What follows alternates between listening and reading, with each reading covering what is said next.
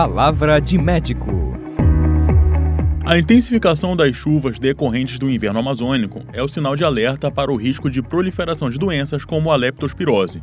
Segundo a Secretaria de Estado de Saúde Pública, o Pará registrou 84 casos de leptospirose em 2023, 13 deles em Belém.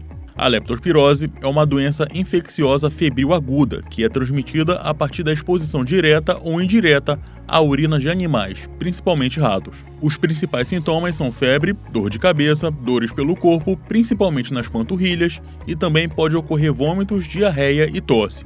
Na forma mais grave, geralmente aparece icterícia, uma coloração amarelada da pele e dos olhos, e a necessidade de internação hospitalar. Para prevenir, é importante evitar acúmulo de lixo e água parada, proteger os pés ao andar em áreas alagadas, beber água tratada e evitar tomar banhos em engarapés e riachos próximos de áreas infestadas por roedores. Sindicato dos Médicos do Pará e você conectados com a saúde. Palavra de médico.